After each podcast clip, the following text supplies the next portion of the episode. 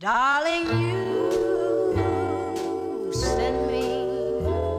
I know you send me. Darling, you. Hello，大家好，欢迎收听新一期的出逃电台。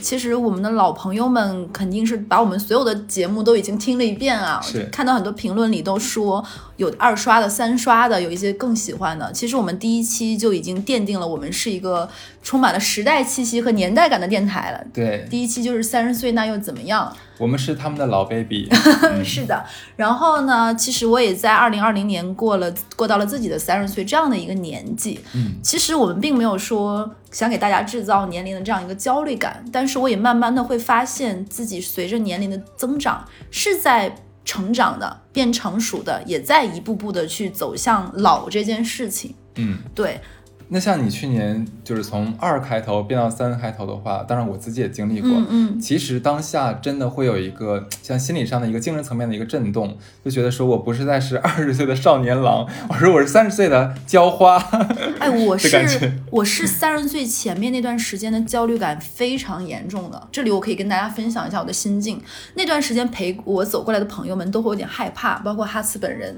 他说，大概在二零年的四月份到七月份之间是是像我这样的一个人，他说他是不敢惹我的，他随时随地会原地爆炸。在那段时间，就恰逢到我二字头变三字头的这种暴躁期，这种人生的人生的困顿吧。不知道怎么能够突破，以及生育焦虑，就在那个时间，这些事情集中爆发了。但过了那段时间，好像就还好了，对，就很很奇妙，是不是？对，就像现在年轻人过过新年一样，就是新年倒计时十九八七六五三二一啊，开心，然后一夜是 Happy New Year，然后下一秒立刻回头开始刷手机，对，看看有没有人给自己的朋友圈下面点赞，对是的是这个样子。然后这件事情我也跟我其他的朋友分享过，他们可能有的人没有这么的情绪化，会在那个当下，在二和三变换的时候那么激荡，可能慢慢的等到他三十一岁、三十二岁的时候，嗯。有一天突然发现，我已经这么大了，是这个年纪的人了，呃，突然发现了自己脸上的第一道细纹了，突然发现好像。一点点的这个快乐没有办法让自己那么甜了的时候，突然发现才有这样的一个焦虑，然后那一刻发现我长大了，而且不只是长大了而已，我在变老变成熟。对，而且这一个感觉更直观的反馈是什么？就是在你的同事，你会发现新来的同事可能都是九七九八，甚至快两千现在来实习的朋友，对，就小两千这样的一个小、小年轻们来来上班了。然后你跟他们在聊天的时候，就你知道有的时候我们会不要脸，就觉得说，哎，我们其实也没有差多少嘛，你们聊的话题我们也能聊啊。然后发现人家并不这么想，是的呢，真的。最不要脸的是，我有一对儿就是那个九二年的，就是男女朋友，好朋友好朋友。然后我一直觉得我跟他们是同龄人，是的，他们并不这么想，他们从来没有这么想过。他们真的打心眼儿里觉得，虽然能跟我正常沟通聊天儿，但他觉得说我还是比他们大很多很多。他们是韩国人吗？这么尊老，这么这么这么有有长辈观念。对，其实两三岁真的还好，哎，三四岁也真的还好，我我真的觉得没问，题。那咱俩咱俩反向思考啊，我们就我们站在他们的角度上想一下，咱们看比咱们大四五岁的人，就你大概看三十五岁，我大概看小四十岁这样的，你会觉得是同龄人吗？会啊，我觉得还好，因为我的朋友大多数其实都比我大个五岁左右。嗯，其实我我真的 OK，我觉得可可以可能更玩到一块儿去，更更成熟。所以你觉得能不能是这样子？就是可能对于越年轻的人，他们对年龄的这个跨度设定的会越小。就例如说，我不知道你记不记得，咱们我我知道我是啊，我上大学的时候，那个时候我刚上大学是十八岁嘛。我刚上大学的时候觉得，我的天呐，过了二十岁的话，那就是叔叔了，很老了，就觉得很大岁数了。我在十八岁刚上大学的时候，嗯，我曾经说过说啊，能活到四十岁就好了。那你这你知道大可不必。我当时说这句话的时候，我的导师看到我的时候，他就说我今年四十二了。你是一个老妖精。我我我当时想说，哎，真的想长嘴。对，然后可能你看到了这个口，我们刚上班的时候可能是二十四五岁这样子，那个时候我们觉得好像二十八九就很大年纪了。然后等到现在，我们像小乐三十，然后我三十三，我看四十岁以内或者四十岁左右的人，我觉得哎，同龄人啊，就没有那么严格的那个快阈值了。我有一个姐姐，大概四十岁左右，她在我三十岁的时候送了我一大束花，花上写说哇，希望你在最好的年纪里过得足够快乐。哇我，当时觉得这句话我特别受用。是的。不需要多么那个灿烂繁华。嗯其实我觉得最简单的一句话，正好说到了你最想得到的东西。是的，所以我们今天就想聊聊这件变老的这件事情吧。好的，对，其实先说说我的感觉啊，就是我们我刚刚跟哈斯有在聊，我发现就是随着年纪增增加以后，你就会变得没有那么容易高兴了，嗯，对很难的被取悦和取悦自己。对，就之前我们也讲过老妹嫩妹那期，其实有这种感觉，就是没有那么容易像小的时候哈哈哈哈哈，这个高兴会让你美滋儿滋儿在心里很久，嗯，好像很多事情都会很难激起你心里的那个涟漪。就我好像前段时间跟你说吧，我其实很久没有特别高兴过了。我能理解，像以前那种就是没心没肺的，可能碰到个芝麻大点小事儿，可能能高兴一天或者高兴好久，现在好像就没有了。在我还是小朋友的时候啊，那个时候大宝说我说他觉得我都有点表演型人格，就我的嗯情绪大起大落，像正弦曲线一样。后来发现，慢慢的这种情绪就会越来越接近于平和。收敛很多，对你，你很难讲是什么时候一点变成这个样子的，好像你一点点就是变成这个样子。在我刚毕业的时候，会觉得买一个名牌包，哇，好开心，就是特别特别开心。买一件新衣服，吊牌拆了，恨不得明天就赶紧降温能穿，明天就暖和能穿的新裙子。但现在可能这个衣服放在买的时候，当下还蛮喜欢，可能放了一个月，在你的柜子里，吊牌都还没有拆，就没有那么一件小的事情会让你那么快乐。是买东西也好，吃一个好东西、好吃的东西也好，或者是怎么样，其实都很难让你去得到一个很长久的快乐和满足。我之前在网上其实有大概看过一个可以解释你刚才说现象的一个理论啊，就是其实我们年轻的时候，那个时候遇到事情太少了，而且更多的是在一个被父母或者说是没有说经过那么多大的打击的情况下长大的一个环境。那个时候其实我们等于说是在绽放自己的。啊，我们可能就是所有东西全全敞开来给别人看，嗯然后一个什么虽然一个什么东西的话能激起我们心里千层波浪。那时候咱也没什么见识，说句实话，可能碰到一个新鲜事物，就新鲜事物对我们来说太多了，什么都可能是新鲜事物，所以能激起我们很多的觉得哎呀情绪爆爆发的一个时刻。但是慢慢慢慢随着我们越来岁数越来越大，就是一是见的多了，第二是我们受到伤害更多了。这样的话，其实我们会让自己更持呃。叫那个叫什么？钝感一些，钝感对钝感一些，我们钝感会越来越强。这个钝感不是是指迟钝的意思啊，是说我们在抵抗外部来的一些声音，或者说一些呃事物的时候，我们不会那么敏感，不会让自己的天然的保护的屏障。没错，是这样子的。所以这个的带来反作用就是，那坏的东西进不来，好的东西其实也不会激起我们多大的波浪，因为我们天然的让我们自己的情绪变得更钝一些，不要再那么神经敏感。对你说这好吗？也没有很好，坏吗？好像也没有很坏。就看怎么平衡。如果说像一些那种可能到了五六十岁还是心里还是住着一个少儿郎、美娇娘的这样的人的话，愿意愿意年年轻态的话，他们仍然愿意保持这种非常积极向上，然后非常敏感的这样性格，我觉得也蛮好的。但是我相信他们在这个处理。处理这个这个伤痛的时候，我其实蛮好奇他们会用什么样的方式，因为按理说这样的人，他们其实会不会应该是更容易备受伤害？敏感，它一定不是说只是某一个点敏感吧？它应该整个神经都是敏感的。我大概这么想，我不知道对不对啊？然后还有一个就是说，说完这个，我们再说，就会随着年纪的慢慢的变大嘛，你会发现你的兴趣或者是能激起你兴趣的事情和爱好在变少，嗯，就你的热情很难被调动起来。对，在我还是小孩子的时候啊，可能可能这话会冒犯到很多人，我大概说的就是十七八岁，再到大学这个这个阶段吧。我们的中学生听友说啊，十七八岁是小孩子，老死了呢。就是那个时候，你知道，我会觉得哇，整个世界就我只是一个，就像哈斯说，我只是一个点，我想变成一个圆，就半径足够大的圆，然后我会有无数无数的触角去接触这个社会、这个生活，有无限的可能和展望，就会想学很多东西。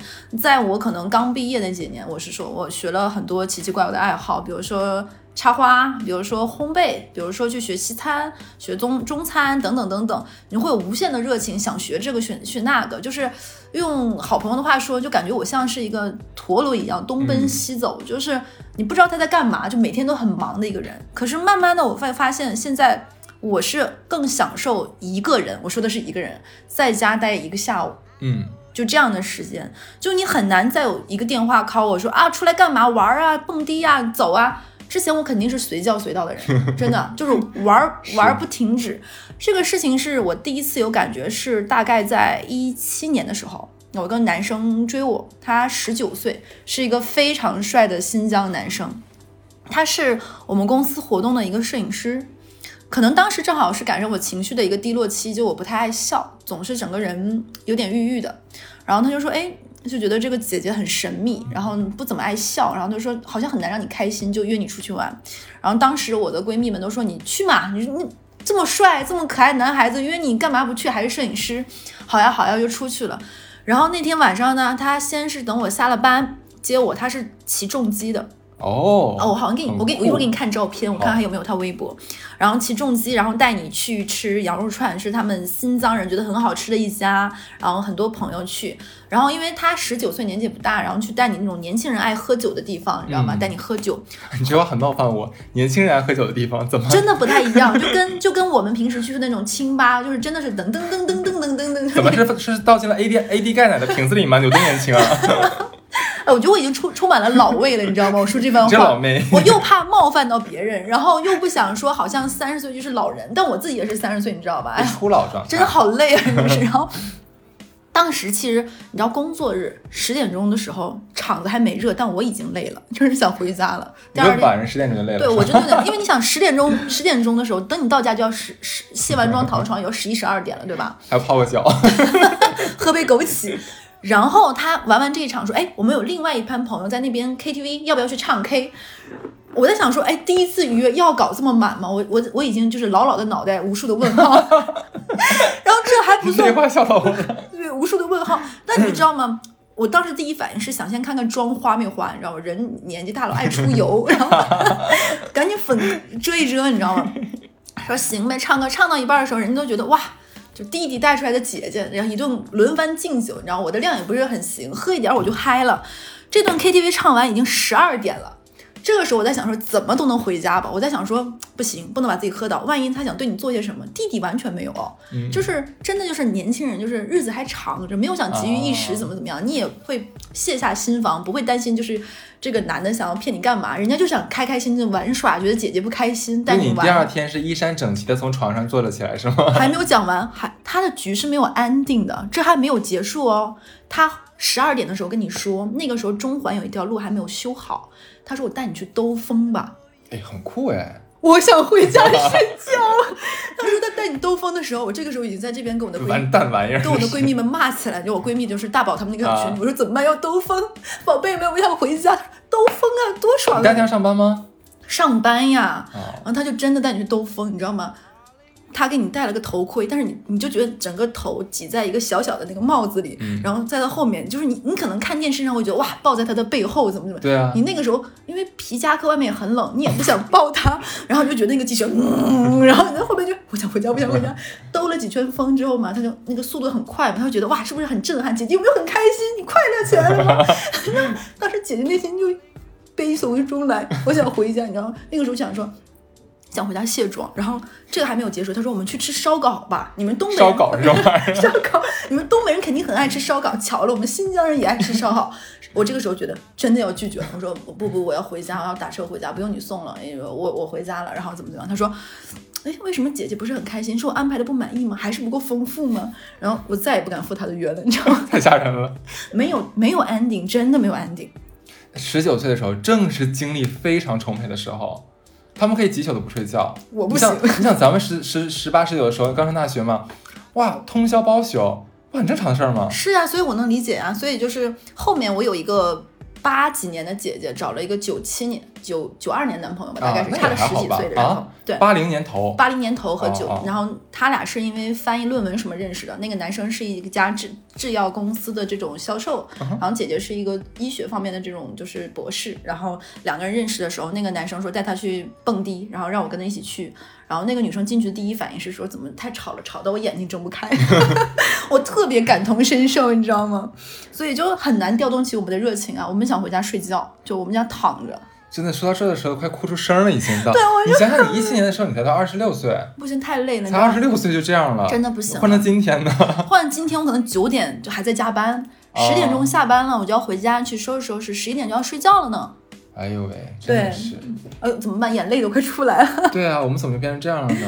嗯，而且说到这里，我在想说，就你会开始觉得自己脾气变好了，就是引号，你的脾气变好了，就是哈斯刚才说的，就是天然多了一道屏障，我们钝感了，可能也是麻木了，嗯又变得非常的脾气不好、不耐烦了。嗯嗯嗯你是不是有这种感觉？很能懂你这个东西。就是这可可能有点矛盾，但是这就是我们这些大人的这种心理。就我会脾气很好，很多事情可能我不过心，对有的时候可能你的老板啊，或者是你的长辈们说了一两句冒犯话，当你是小朋友的时候，一定要对着干啊！你怎么能这么跟我说话？你算谁？你是老几？你怎么能教育我？但你年纪大了之后，你会发现，哎，你听听算了，对不对？对何必过心呢？都不是不愿意跟他去有一些什么什么，你就会想离你远一点。甚至你知道吗？在我还是小朋友的时候，在路上可能就是所谓的那种事儿逼，就是刺儿头、见义勇为、拔刀相助，就一般我们叫刺儿灯。对，就是就是 这种人。但是你知道吗？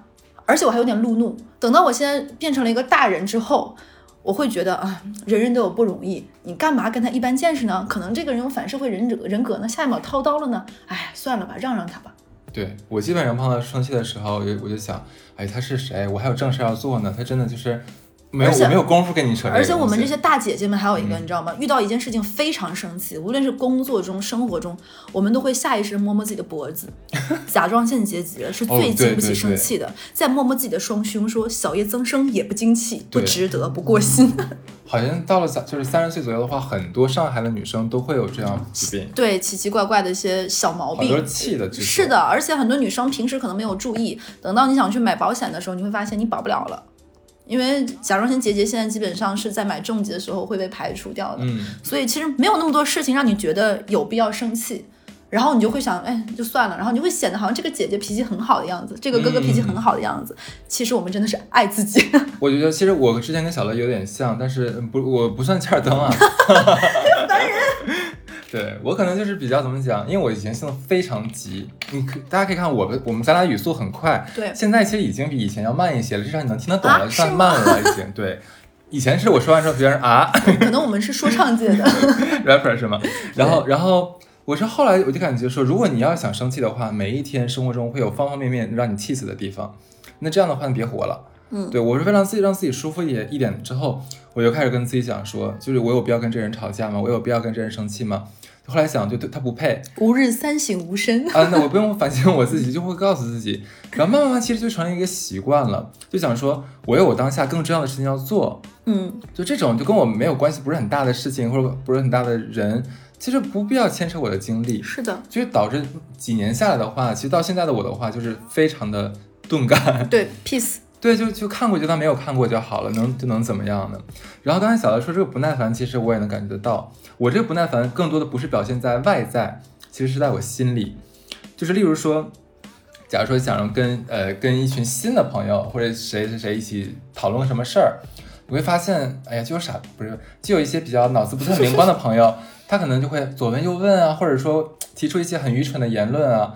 然后表面上咱们都嗯笑嘻嘻，但是好可爱这样的问，心里想傻逼，然后就会想赶紧结束跟这个傻逼的对话。嗯，我会是这样的不耐烦。还有就是这个不耐烦还体现在结交新朋友这件事情上，就是我是一个非常愿意玩耍的一个人，嗯，然后很愿意跟认识新朋友，但是随着年纪的增加，你会发现认识一个新成本的新朋友的时间成本太大了。你要把你自己的前尘往事、山山水水跟他讲一遍，我哪里是我的冒犯点，哪里是我的临临界点，都来一遍，太累了。我跟你讲啊，你讲你不讲这事儿的话，我都快忘记了。我昨天跟我那个哈尔滨一个哥们儿聊天儿，哈那是个哈尔滨的常仔，哦，然后呃对对对，后面他让你投稿好吗后面后面先给你后面给你讲。就是我问他，我说就是，其实我们俩大概是一两年联系一次这样的关系，但是已经是很多年了，已经。怎么的？你俩是靠闲鱼联系的吗？对，他还买我那水壶嘛，就他，不然你叫我电话号码。对，然后然后那个我就说，哎，最近怎么样？巴拉巴拉说了很多嘛，就是因为可能都是男人的关系吧，其实聊两句就又感情又回来了，是的，老朋友就会这个。真的，已经快是快十多年了。然后就聊到说，你就说，哎，我说那个你离婚之后，因为他也离婚了嘛，嗯，我说后面有没有一些比较不错的这个莺莺燕燕感啊？嗯，然后他说没有，他说现在都已经懒得约炮了，因为他以前是我们那儿就比较有，就我们圈儿里面比较有名的一个炮王，炮王。真的是炮王，我的天呐，就是你就感觉他脑子长的只有这个事儿形状可能是只有那个形状，知道吗？就 无法想出想出别的东西来。他说他现在基本上就两三个，但是两三个都是跟跟他在一起认识可能十年左右了，他已经不再认识新的人了，也不愿意去什么局了。以前我跟你讲，他可以夜夜当新郎的那一种，体力也好，精力也旺盛。他是十九岁吗？哎，没有，他比我大，他比我大一些。对，然后他现在就跟我讲，基本上可能就一两周，可能会一次这样子，哦，就跟完全完之前完全不一样了，就没有没有那精气神儿了。我能懂，而且我我我觉得这个不耐烦还体体现在，你知道以前如果有人冤枉我，或者是有人不理解我、冒犯我，我可能还想跟他抢白几句。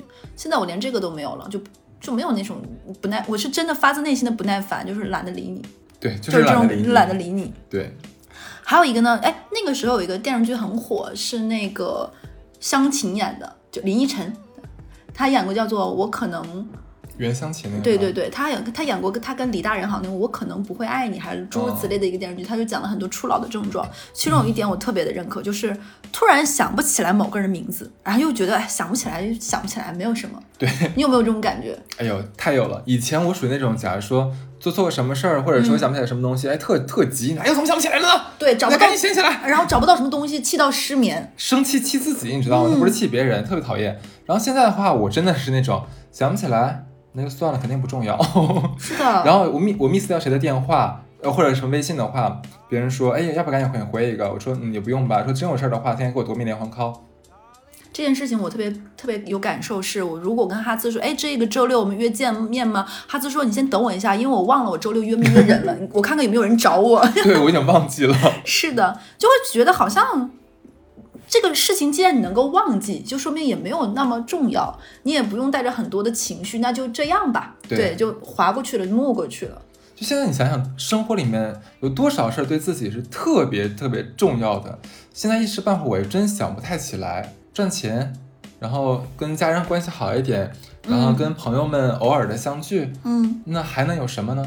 好，一时半我也太想不太起来。而且我有有的时候会觉得生活中很多很重要的东西，我好像都没有特别去真的都抓住。嗯，就那嗯人没有那么多的枝桠能去接触那么多东西，那如果忘记那就算吧，也放过自己。对，还有就是，唉，会把一些话经常挂在嘴边，比如说呢，以前呀，原来呀，我小时候巴拉巴拉巴，我上学那会儿，我刚开始的时候，代入感太强，有被冒犯到。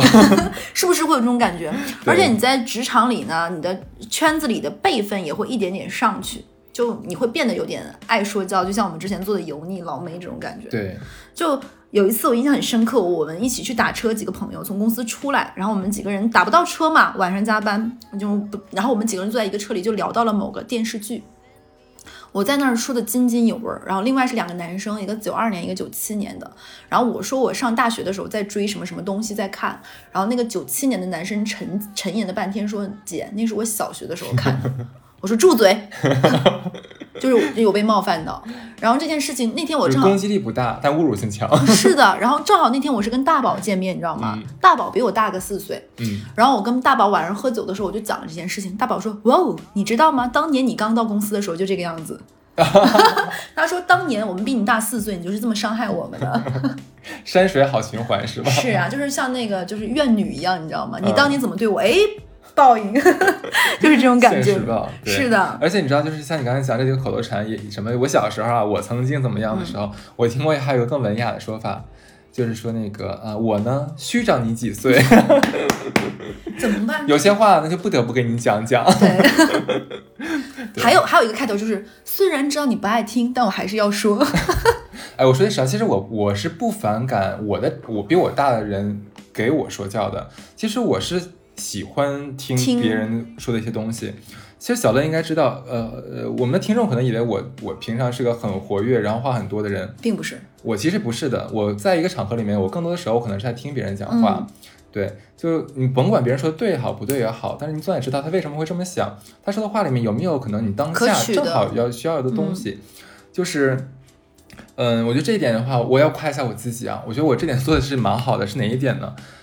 他说一整段话，可能百分之八十是 bullshit，但是有百分之二十，哎，是金句，是是好用的，是好受用的是受用的，那你就听那个百分之二十就可以了，剩下百分之八十你自己过滤掉就好了。嗯对，就是我是喜欢喜欢跟别人的优点相处，尽量去避免跟别人的缺点相处，这样会也会让自己更舒服。嗯，对，嗯，因为我觉得，呃，对，哈斯有一个经常说的话，就是说朋友嘛，哪能十全十美？对的，所以我觉得这个跟他说的就是尽量和别人的优点，就看到别人的长处，我觉得也这是蛮好的。你知道这点的话，就由由此引申啊，就是你发现没有，就最近 我我不知道你有没有以前有没有追过星，我我我曾经呢，就是年少的时候有过那么。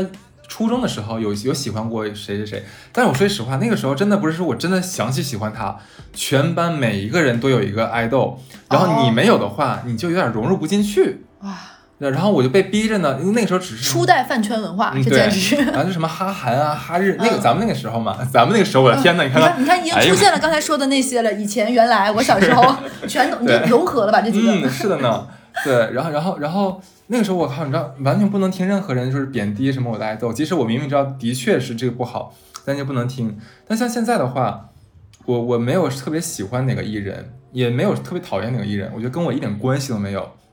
他们的存在是他们的工作，他们呈现出什么作品啊，或者说娱乐效果的话，我看完之后觉得好玩儿，给我吃饭的时候帮我有点意思，嗯，上点声音出来就可以了。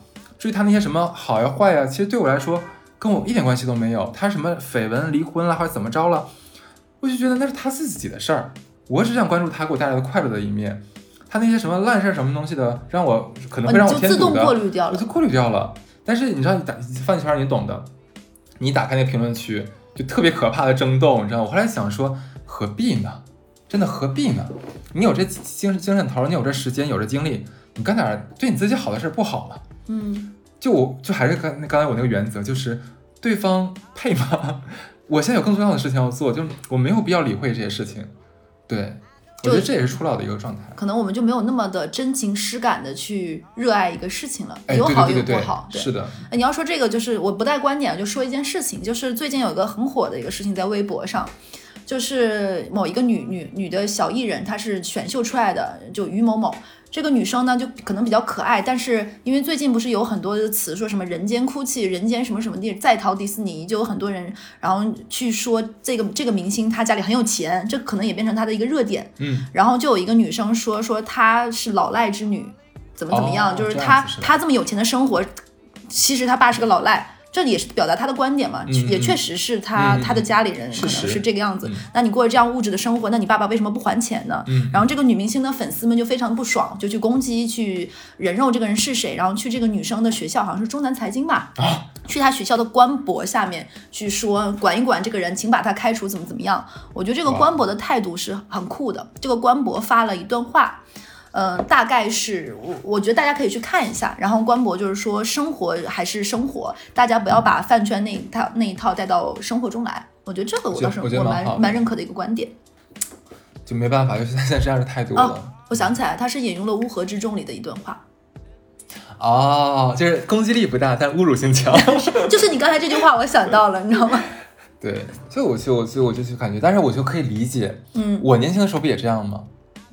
但是你又引申到了下一个老的一件事情，就是长大。我现在你知道，我很怕说老这件事情，就是因为我三十岁，我说我老，可能这只是我的一个表达方式，我很怕冒犯到我们三十五岁的人的话，可能想删你。现在对，我知道，我就是很不希望大家有这种感觉，好像你在侮辱、伤害一些正值青壮年的人。就是三十五岁及以上的朋友们，咱都开始慢慢变老了。对，请把这件事情放松。其实我们这一期并不是想带一个很丧的观点，嗯我们就是看开这件事情。就我有跟闺蜜或者是跟哈次有聊过，就是说，可能我们这个民族的人，其实本身是在死亡教育这件事情和对待老这件事情，可能没有那么的豁达，对吧？对对其实我觉得这件事情你大可不必。我们现在这代人，尤其是现在的营养啊、健康各方面，活到八九十岁、七八十岁太正常了。哦，你这这两天说了个新闻，你看了吗？嗯一个我不知道是中国还是国外的，是一个三十五岁的程序员退休了，然后住进了养老院，哇 就是很酷炫，是不是是老这个事情是相对的，请把这件事情看得淡一点，然后去去接纳和吸收，但不要让自己变成一个闭塞的人。哎，但你我跟你讲，说到老这东西的话，我前两天其实有自己在家想这个事儿。嗯，我一直都觉得人到老的话都不能达到自己内心中真正想要的那个成熟，即使到今天，我仍然觉得我很幼稚。男孩子永远是少年啦。啊，嗯，真的是，女孩子也一样，对，好不到哪里去了。对，就是自己心里的那把火不要灭掉。嗯，是，然后呢，就说到这里就引申到，就是我们就会刚刚说，以前听到别人说什么，我自己爱说什么，以前原来就变成慢慢自己讨厌的那个样子。就自己原来不喜欢那种大人，现在你就是那种讨人厌的大人，那种原来不太近人情、老爱讲规矩的女上司，对不对？对对男上司变成那种会说“哎呀，读书很有用”的这种说教气息，对对对对小朋友不爱听，对不对？会跟别人说“哎，年轻就多攒点钱，别老乱花钱”，是不是是是是是不是？你就变成了自己不喜欢那个样子，然后并且还觉得，哎，这个样子有什么不好呢？对，没有那么讨厌呀，哦，这这以后还真的 是不是？就感觉不到自己有多讨厌，但是但是咱们小的时候不是我们年轻的时候看看这样的人，会觉得啊，这人怎么太讨厌了？对，就是你怎么老味儿这么重啊？对，有倚老卖老的感觉是吗？是的，你看对不对？人呐，就是 就这么奇怪又复杂，抱立刻抱怨到身上。嗯，就是来的太快，你知道吗？我没有想过，其实没有几年，哎，你就变成了一个这样的大人。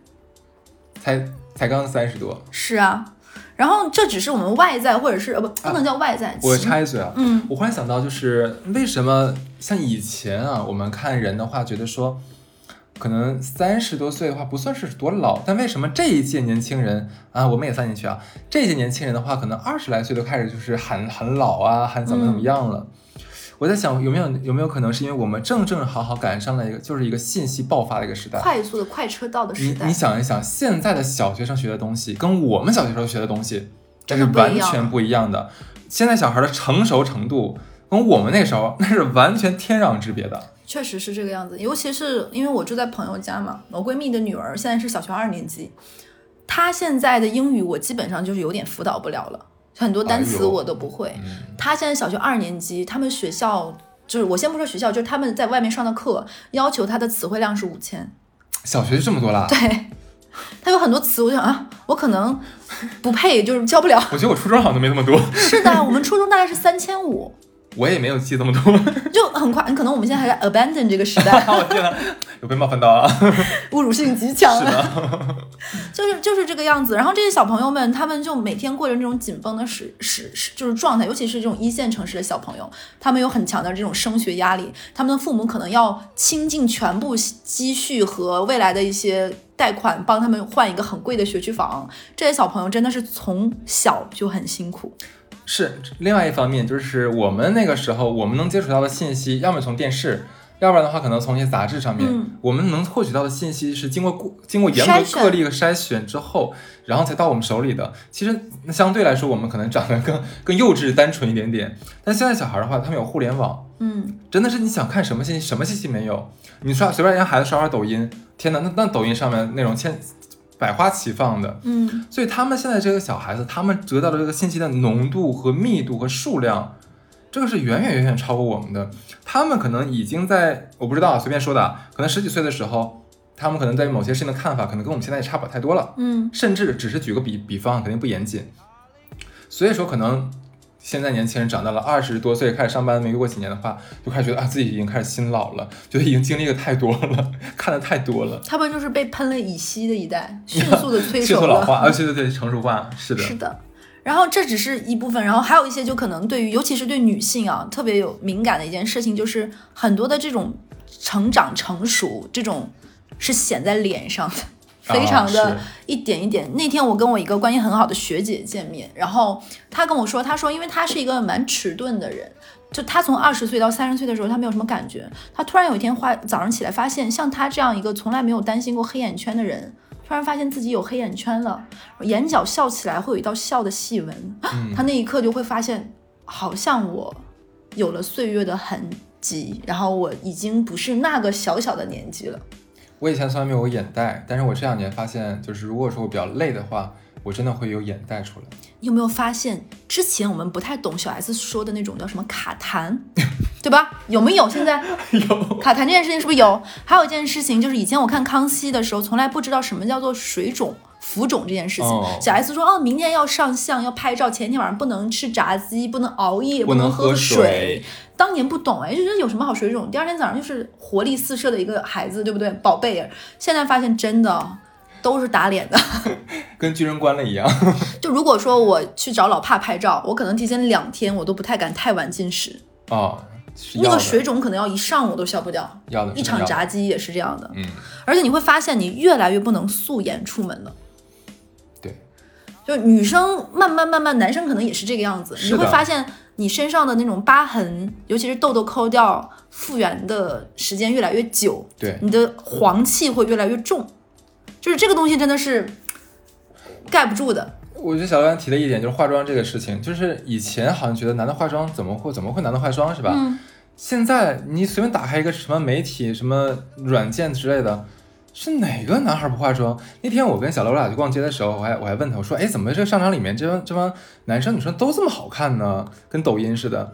然后小乐来了一句说，嗯那你觉得他们都没有化妆，就全是洗完脸就出来了吗？还是没洗脸出来的吗？我说男的不是吗？我跟你他说，我们当时逛的那家商那个那个店里面，应该全场只有你是素颜，你知道吗？全场只有你。哭出声了，尤其是魔都的一些蛮蛮 fancy 的地方，真的是这个样子的。尤其淮海中路那边儿。因为有的时候不开玩笑说，我跟闺蜜或者好朋友们约约在哪里，我会视那个地点决定我那天化不化妆。有一些地方我素颜是真的不太好意思去，例如我们市中心的 IPM 对，包括新天地的一些地方，我觉得素颜，我觉得我有冒犯到那个场所。不配是吧？是的。然后还有就是，开始爱穿一些显嫩一点的颜色，就是、对对不对？就是最近不是有个哎，电你这期节目做的真的，我不知道谁是是第一个冒，我肯定是第一个被被冒被冒犯的，我是第一个听这个节目的人我。大家不要害不要不要生气啊！这一期结束之后，就是哈斯会就打我，大耳 大耳瓜子就扇上来，你们会很解气的。就是最近有个，那应该是我们等播这期的时候，应该是就是前一阵子有个很火的电视剧叫《流金岁月》，嗯，是亦舒的小说嘛，我觉得还蛮推荐大家看看那个原著的。嗯你会发现。这个这个电视剧现在会很火，并且大家觉得很好看的原因是，虽然小说是在香香香港的，但是它放在上海并不违和。嗯很多这种时代的印记，包括这个城市这种璀璨又梦幻，然后就是你说那句话嘛，喜欢这个城市的冷漠，嗯嗯冷漠又繁华的这种气息是非常一致的。当时书里就是说朱锁锁这个角色嘛，说她是个年轻的小姑娘，但偏爱穿黑白灰。嗯越年纪轻的小姑娘又喜欢穿这种颜色，让她的明艳和光亮中还带着一丝丝神秘感。对，自己还是小朋友的时候，真的爱这么穿，就觉得哇，很贵，很有气质，很不一样，跟他们就跟那些妖艳贱货。但是等到现在我三十岁的时候，我我会有点爱穿一些嫩黄色呀，带着一些粉的一些颜色，就开始会穿一些跳一点颜色的衣服了，没有那么爱沉迷于黑白灰这件事情了。我们老话也有描述过这个场景，叫做老老黄瓜刷绿漆，有有冒犯，这期咱俩咱俩这期其实是为了互相伤害做的。对，就我们俩一边录一边拿刀往对方，就是拼刺刀。现在在，天哪，哎，真的的确，你想了一下，你看我刚认识，不不是我刚认识，就是我跟小乐就是重新开始做做电台的时候，那个时候小乐总说，你为什么你的衣柜里就是黑白灰，对没有别的颜色？我说是因为好搭配，嗯我买一件裤子我能搭我所有的上衣，我买一件上衣的话我能搭我所有的裤子，我说多这多方便呢。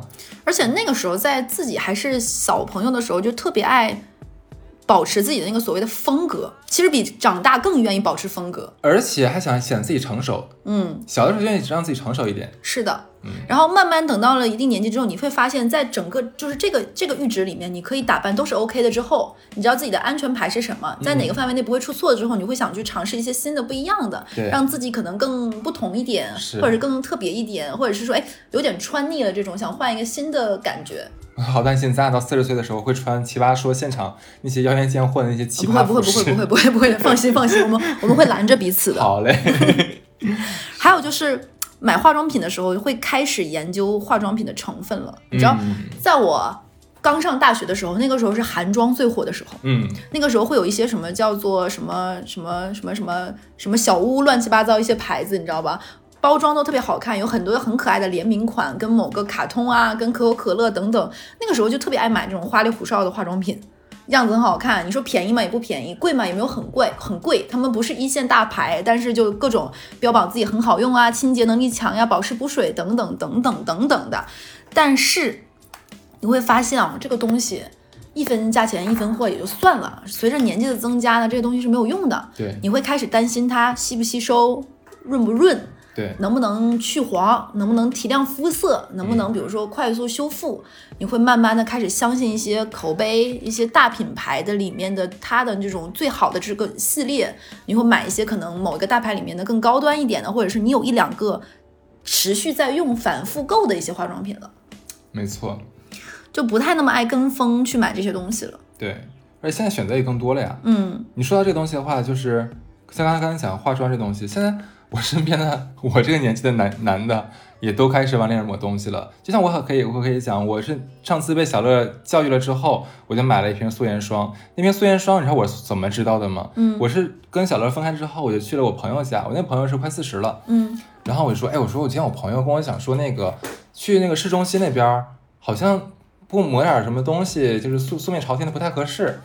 然后他说啊，素颜霜啊，我说你有吗？我有啊。我说啊，我说快拿让我使一下。哎，我操，好香。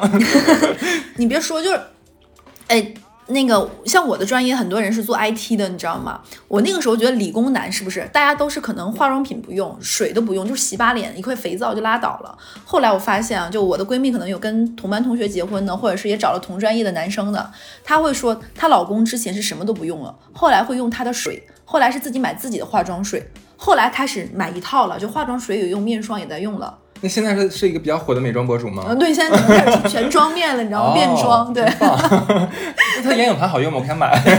就会就会真的是这个样子，大家会开始是希望自己变得更好一点更。精致一些。对对，嗯，还有就是很重要一点，就是我跟很多朋友都聊过这件事情，大家都有那么一点点，或者是已经有人在尝试做医美这件事情了。对，已经过了那个排斥和觉得不解的阶段了。嗯，就之前大家想到就是整容或者是医美这件事情，大家就会想到哇，韩国大家都一个脸，对不对？对或者是怎么怎么样，就是觉得这个东西一定有伤害、有副作用，咦，你怎么想这样？你肯定就是一个怎么怎么怎么样的人，怀出来这种奇奇怪怪的想法。但是大家现在基本上都会把这件事情觉得没有那么的。怎么怎么样了？甚至很多人都做一个什么水光针啊、小灯泡呀，对或者是做个清洁护肤啊，等等等等，就很正常。而且女方、女方、女生之间，大家会开诚布公的聊说你在九院做的啊，我在哪个美容诊所做的啊，怎么怎么样对啊，这个不要做，这个可能有副作用。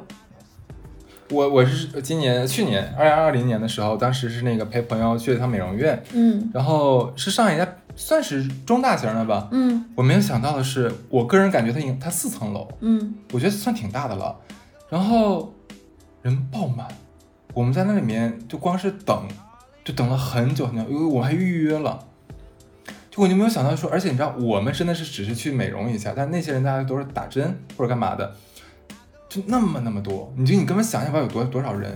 我印象特别深刻，是我有一个朋友，我不说是谁了，我后面的故事可能会讲他，你知道吗？他在这几年我经历他三婚，我跟他我我印象很深刻。他初婚的时候，那个时候是我当时是他的伴娘，他那个时候那个时代的结婚流行用安瓶，我不知道有些女生有些男生女生知道知道听到没有过，嗯就可能让你的皮肤瞬间会很好。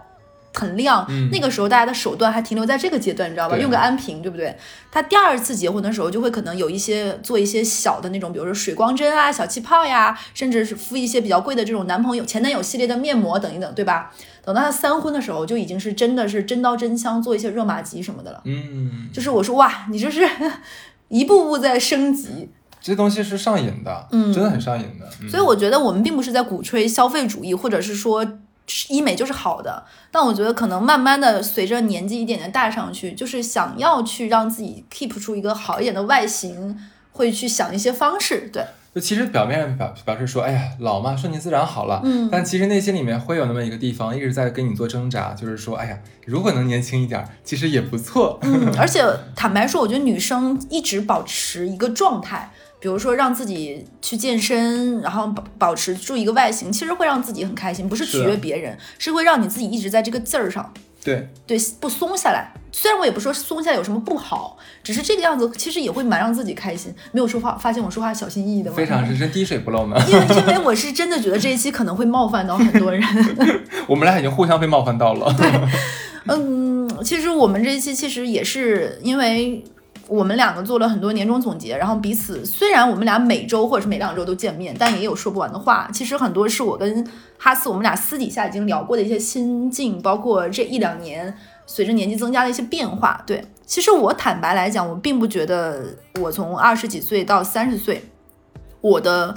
魅力有去降低，我变成了一个慢慢贬值的人。我坦白说，我并没有觉得，包括我离婚这件事情，我觉得我也可以坦然的面对。我是觉得要让自己变得豁达一点，不要太在乎别人这些的眼光，然后让自己开心起来。变老其实没有那么可怕，嗯，对。然后它是一个时间流动下来带来的一个必经的过程，你没有办法去跟它抗争，你没有办法去说啊，你可以变成一个像女明星一样。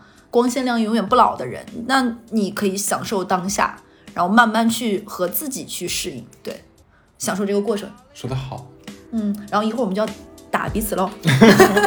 那这期就到这儿，拜拜，拜拜。